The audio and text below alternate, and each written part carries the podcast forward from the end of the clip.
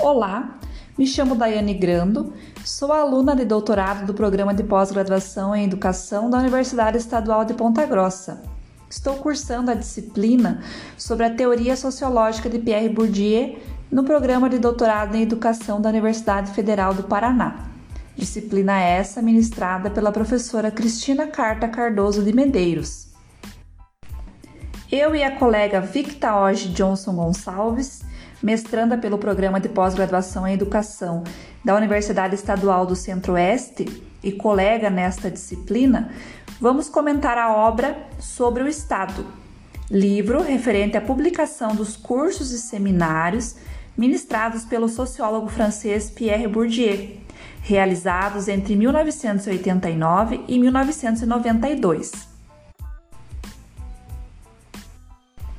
Publicado em 2012, Dez anos após sua morte, Sobre o Estado é um livro em que cada capítulo descreve um curso, um seminário, ministrado por Bourdieu, um total de 23 aulas.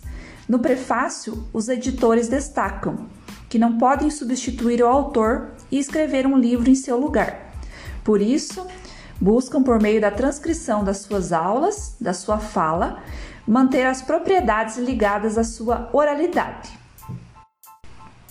A obra é complexa. A fala do autor em suas aulas revela um Bourdieu menos contido, que faz críticas e referências a outros autores e teorias. Os conceitos e noções desenvolvidas pelo autor ao longo da obra aparecem em suas aulas para discutir o Estado e temas articulados a ele. Hábitos, campo, capital, poder simbólico, violência simbólica estão entre eles. Relacionando com o que vimos nas aulas, é possível definir que as práticas, estilos de vida, os gostos, são a materialização do hábitos. Os agentes sociais constroem seu estilo de vida a partir de relações objetivas e também subjetivas e das características de sua classe social. Isso manifestado pelo gosto propensão e aptidão para apropriação material ou simbólica. O poder simbólico, que aparece citado na obra, é uma forma transformada e irreconhecível de legitimar o poder, produzindo efeitos reais e imperceptíveis, ou seja, não está explícito. A violência simbólica, segundo Bourdieu 2002, é uma violência sutil, quase invisível, na qual ocorre a incorporação da relação de dominação pelo sujeito, inconsciente da dominação ou até mesmo consciente, mas sem possuir os mecanismos para romper com essa relação. Além desses conceitos que perpassam a obra de Bourdieu, ele também utiliza da abordagem histórica para compreender a passagem do estado dinástico ao estado burocrático o poder deixa de ser apenas herdado pelo sangue, mas também é determinado pela conquista de capitais, sendo principal o capital escolar, ou seja, não basta ser da realeza ou da nobreza. Buscam se diferenciar pela aquisição de capitais, entre ele o capital cultural, que assume importância para esses herdeiros. Os diplomas, por exemplo, passam a ser um elemento de distinção. Analisando o Estado moderno, Bourdieu relata que esse não é algo que se pode tocar com os dedos. Ou seja, fica claro na obra que o Estado não é algo concreto, delimitado, com fronteiras claras. O Estado é um metacampo, em que sua dimensão simbólica deve ser considerada. A análise da dimensão simbólica é o diferencial que encontramos em Bourdieu. O Estado é algo subjetivo, é produtor de princípios de classificação que são aplicados ao mundo social. Percebemos que o Estado é responsável por produzir a crença, a doxa, as regras do jogo. As regras do jogo são de acordo com cada campo, a partir de relações de poder, e o poder simbólico é destacado como algo fundamental. Por meio do poder simbólico, os agentes aderem às regras do campo como uma forma mágica, uma forma de consentimento. O Estado é destacado pelo autor como princípio de ordem pública. entendido por meio da forma física, mas principalmente em suas formas simbólicas e inconscientes. Os julgamentos, por exemplo, são julgamentos autorizados pelo Estado. São formas oficiais de ver o mundo a partir de normas coletivamente aprovadas. Destacamos que isso produz e justifica as desigualdades. Citei anteriormente que Bourdieu faz suas análises sobre o Estado a partir de outros autores e teorias. São estes Marx, Durkheim, Max Weber, Mauss, entre outros comentando a forma com que esses autores e suas teorias compreendem o Estado e também recorrendo às suas concepções, bem como analisando ou tecendo críticas, como veremos na fala da Victa.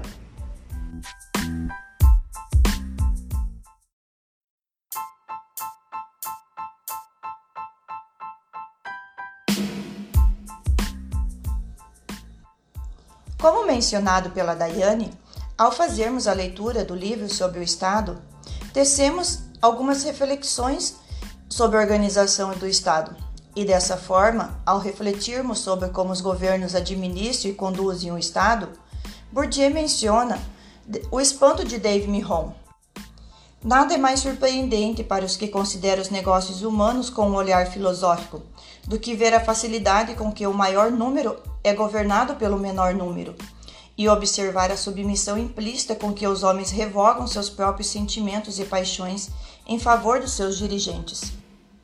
Quando nos perguntamos por que meio essa coisa espantosa é realizada, descobrimos que, como a força está sempre do lado dos governados, os governantes não têm nada para sustentá-lo senão a sua própria opinião.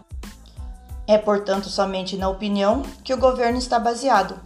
Essa máxima estende-se aos governos mais despóticos e aos mais militares, tanto quanto aos mais livres e os mais populares. Nós também nos espantamos, assim como Bourdieu e Home, ao vermos como a obediência de um grupo acontece e com que facilidade os sistemas sociais se reproduzem.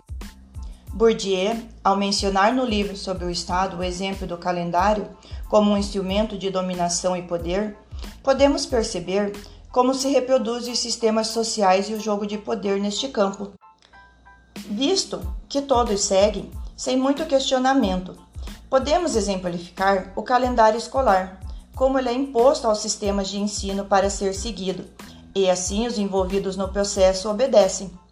Este é legitimado para organizar o campo educacional brasileiro. As escolas seguem as normativas estabelecidas pela Lei de Diretrizes e Bases 9394 de 96, que estabelece em seu artigo 29 que seja cumprido carga horária mínima anual de 800 horas, distribuída por um mínimo de 200 dias de trabalho educacional, sendo previstos os feriados, recessos e férias escolares. Bourdieu nos instiga ainda a pensar sobre como que é possível que a ordem social seja tão facilmente mantida quando diz Home, os governantes são poucos numerosos e os governados tão numerosos, e tem, portanto, a seu favor a força do número. Ao longo do livro, o autor nos ajuda a pensar sobre essa problemática, se observarmos que a ordem e o controle são aceitos de modo consciente e inconscientemente, seguindo uma crença ou sua autoridade soberana. Para Bourdieu, o Estado pode ser considerado um produto de uma crença coletiva, o qual constitui teorias políticas e jurídicas. No entendimento de Max Weber, o Estado se constitui nas relações de forças fundamentais da ordem social. Ocorrem pela intervenção da força física, menciona Bourdieu.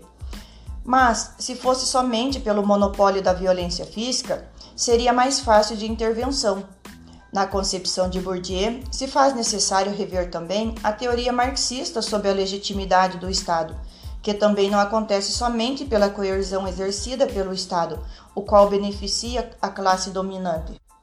Outra questão levantada por Bourdieu é o entendimento de Durkheim sobre a mesma problemática. Para Durkheim, o Estado é o promotor do bem comum.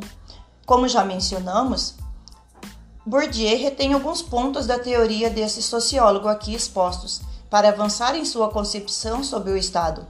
e explicar que para superar a obediência e a crença sobre a violência simbólica que acontece nas relações sociais, precisamos investigar o processo da gênese de cada campo.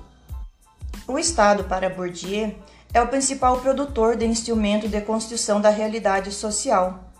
Nas sociedades pouco diferenciadas ou indiferenciadas, que são sem Estado, o que faz, às vezes, que todas as operações que o Estado realiza são os ritos de instituição.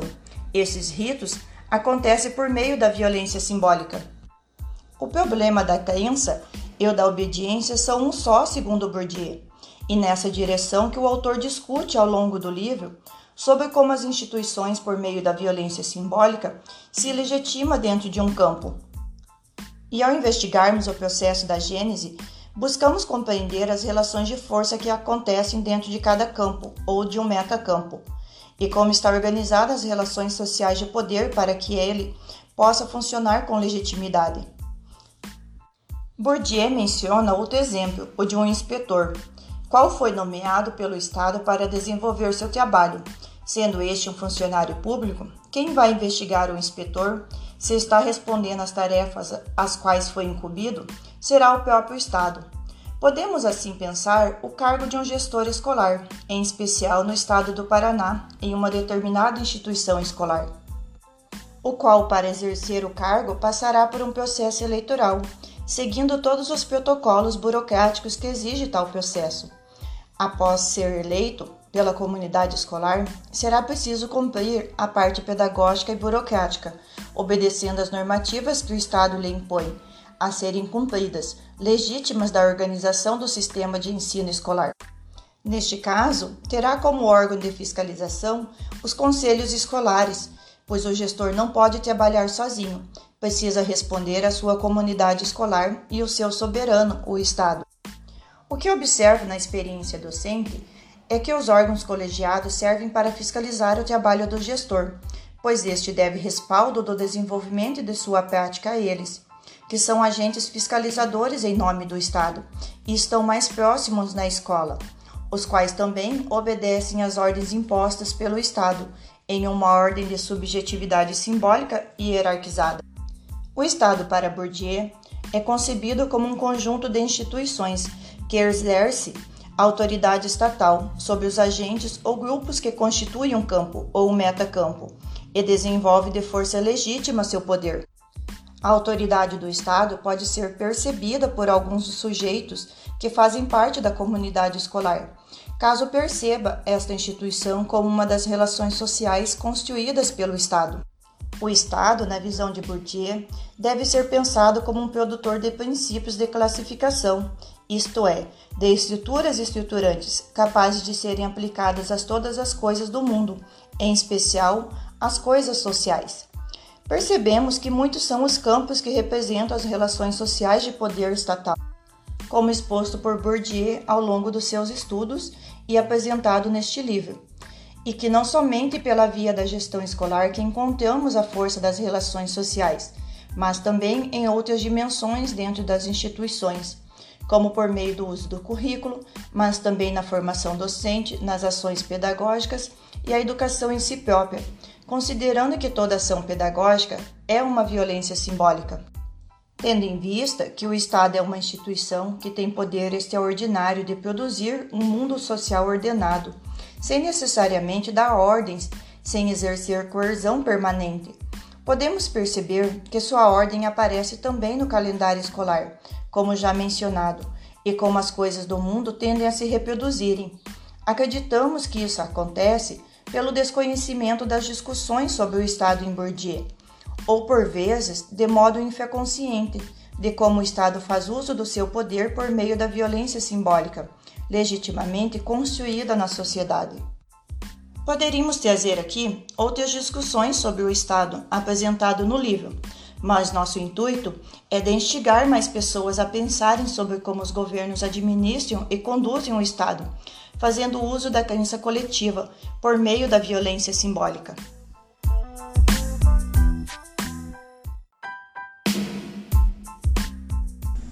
Agora podemos pensar: quais são os julgamentos e regras que estamos submetidos que são oficializados pelo Estado? Seriam esses arbitrários? Quais instituições sociais contribuem para reproduzir o pensamento oficial, o poder exercido sobre nós? Citamos a violência simbólica como algo presente no campo escolar, por meio das relações de poder que fazem parte da organização das instituições. Um exemplo que escolhemos citar sobre a influência do Estado na escola e, consequentemente, da prática pedagógica dos professores foi a hierarquia presente na instituição. A subordinação, obediência às regras do jogo. A violência simbólica é algo presente nos estabelecimentos de ensino, por meio das relações de poder decorrentes da forma de organização das instituições. A sociedade de classes, o Estado, encontra por meio da escola uma forma de perpetuar suas estruturas, as relações de poder e também de dominação. A escola seria uma das instituições responsáveis por contribuir para a reprodução do pensamento dominante, o pensamento legitimado pelas diferentes instâncias. Agradecemos vocês por ouvirem esse podcast Espero que tenha despertado o interesse em ler a obra sobre o Estado, para quem ainda não leu.